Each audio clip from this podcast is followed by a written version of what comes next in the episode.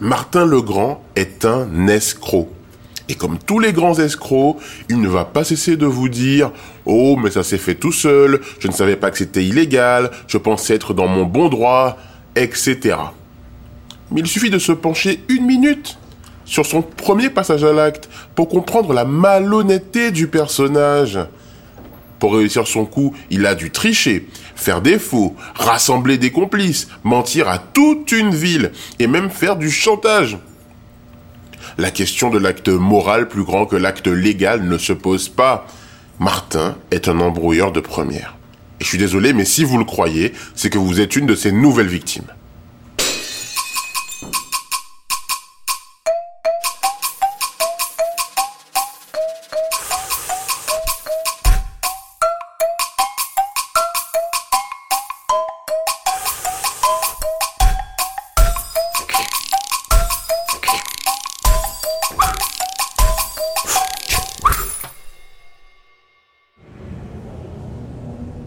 Et donc, euh, à la télé, je vois un reportage sur les migrants entassés dans les tentes, euh, porte de la chapelle, un truc comme ça, à Paris. Et aussi, en parallèle, il y avait un reportage sur un autre gars, Omar Abdul Al-Naimi, un ophtalmo, un père de famille, euh, réfugié syrien, qui baragouinait en anglais, qui voulait juste aller en Angleterre refaire sa vie. Le reportage voulait montrer la réalité de la guerre, montrer que la migration, c'était pas un phénomène économique. J'étais en colère. Pas pour la guerre ou ce pauvre type, mais pour l'absurdité de la situation. On avait besoin d'un médecin ici, et ce pauvre mec voulait s'installer quelque part, et personne faisait rien. Pas même nous, personne. C'est même pas être moral, c'est de la logique.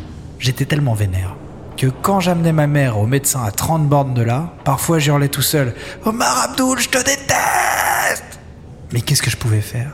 Il aurait fallu le chercher, l'installer, tout ça sans que la police nous tombe dessus et pour avoir vu les procédures dans la boîte d'intérim, il fallait une tonne de papier. Et justement, il était sans papier. Et il parlait pas français. Bon, cette situation de merde, finalement, euh, c'était inévitable. Et je pouvais rien y faire. Je passais mes fins d'après-midi à picoler des bières sur un banc, euh, installé sur le chemin de halage d'un canal de Meuse. Avec moi, il y avait Claude. Un mec, bon, pas très futé, complètement raciste et con, mais il me faisait bien rire. Et Joël, la typographe, euh, qui avait plus de job depuis la nuit des temps. La pauvre fille avait une main qui marchait pas. Bah alors, c'est nous qui lui ouvrions les bières. Je leur parle de cet enfoiré d'Omar Abdoul. Mais voilà que Joël me dit Une carte d'identité C'est ça qui te chiffonne? Mais mon vieux, moi je t'en fais une euh, Je savais pas trop ce que c'était qu'une typographe dans le fond. Je pensais qu'ils imprimaient le papier ou un truc comme ça. En fait, ils savent faire un tas de trucs, notamment des faux documents. Bordel Mais ça, c'était un truc. Pourquoi se casser le cul à essayer de régulariser Omar quand on pouvait avoir une carte d'identité comme ça? Ou une attestation de l'inscription à l'ordre des médecins, ou un truc du style, vous voyez le délire? J'ai dit à Joël, ma vieille, je t'ai trouvé un job. Et ça commence ce soir. On est monté dans la voiture de ma mère et direction Paris, à Porte de la Chapelle. On est arrivé là-bas à 22h30. Il faisait nuit, il faisait froid. C'était Bagdad. J'aurais jamais cru voir ça en France. Un bidonville de tentes à perte de vue. On était à Paris.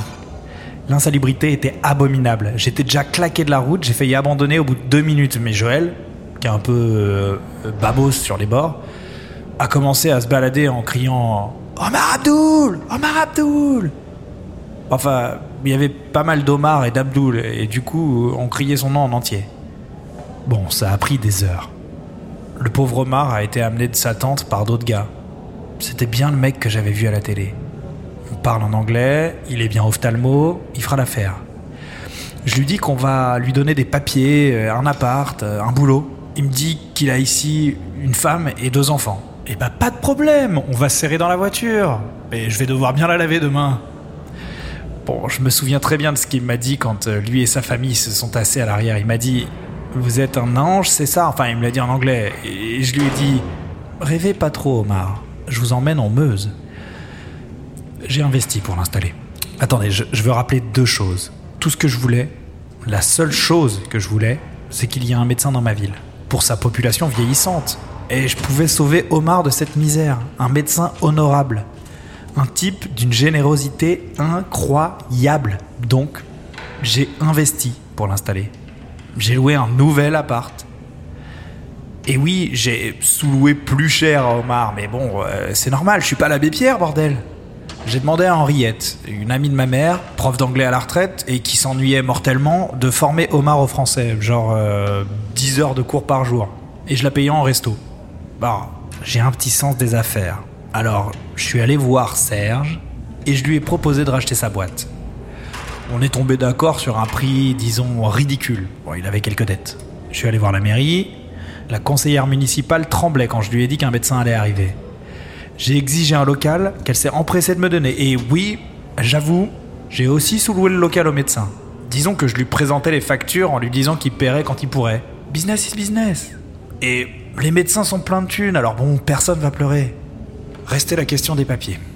Joël a fait de fausses cartes pour tout le monde, de fausses cartes vitales aussi, et c'était du travail nickel. La nana était douée, mais très très douée. Et elle était tellement heureuse. On passait nos journées à se serrer dans les bras. On a changé le nom d'Omar. Je lui ai dit Omar, ici, ils aiment pas les Arabes, ils sont cons. Mais toi, ils vont t'aimer. Simplement, tu vas t'appeler Michel Dupont. Ton père était algérien, tu viens de Marseille. C'est pour ça que, bon, t'as un accent bizarre. Et t'en as marre du soleil, ok? T'es tombé amoureux de ce trou perdu. Le mec, je le sortais des tentes puantes et de la mort. Alors, il a dit oui. Ah oui, et quelque part, 800 km au sud, Michel Dupont était vraiment un médecin marseillais qui venait de partir à la retraite. Toutes ses références étaient sur Internet. Créer de fausses ordonnances avec les accréditations adéquates a été super simple. Ordonnances, évidemment, que nous lui vendions avec, bon, une petite marge. Business is business. L'arrivée du docteur Dupont a tout changé. Les habitants étaient ravis, Henriette était sa secrétaire, et elle venait dans son cabinet traduire quand il y en avait besoin. Elle papotait avec ma mère quand elle venait voir le médecin. Tout ça dans une ambiance chaleureuse, bienveillante, bon enfant. Il était ophtalmo, mais bon, euh, pas besoin d'être chirurgien euh, pour renouveler des ordonnances et faire des arrêts de travail, pas vrai? Il allait bien gagner sa vie et, et du coup moi aussi. Le soir de son installation, le docteur Dupont est venu nous voir sur le canal de Meuse pour nous remercier. Et en français. On a bu des bières, mais pas lui, euh, la religion, tout ça. Alors oui, d'accord, son installation, c'était une embrouille, mais vous savez quoi? La ville endormie depuis des années, eh ben elle venait d'ouvrir un œil.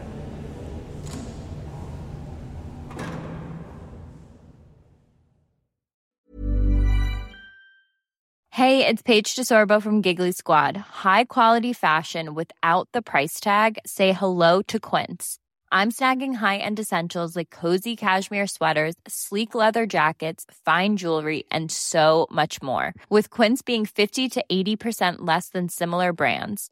And they partner with factories that prioritize safe, ethical, and responsible manufacturing. I love that. Luxury quality within reach. Go to quince.com slash style to get free shipping and 365 day returns on your next order. Quince.com slash style.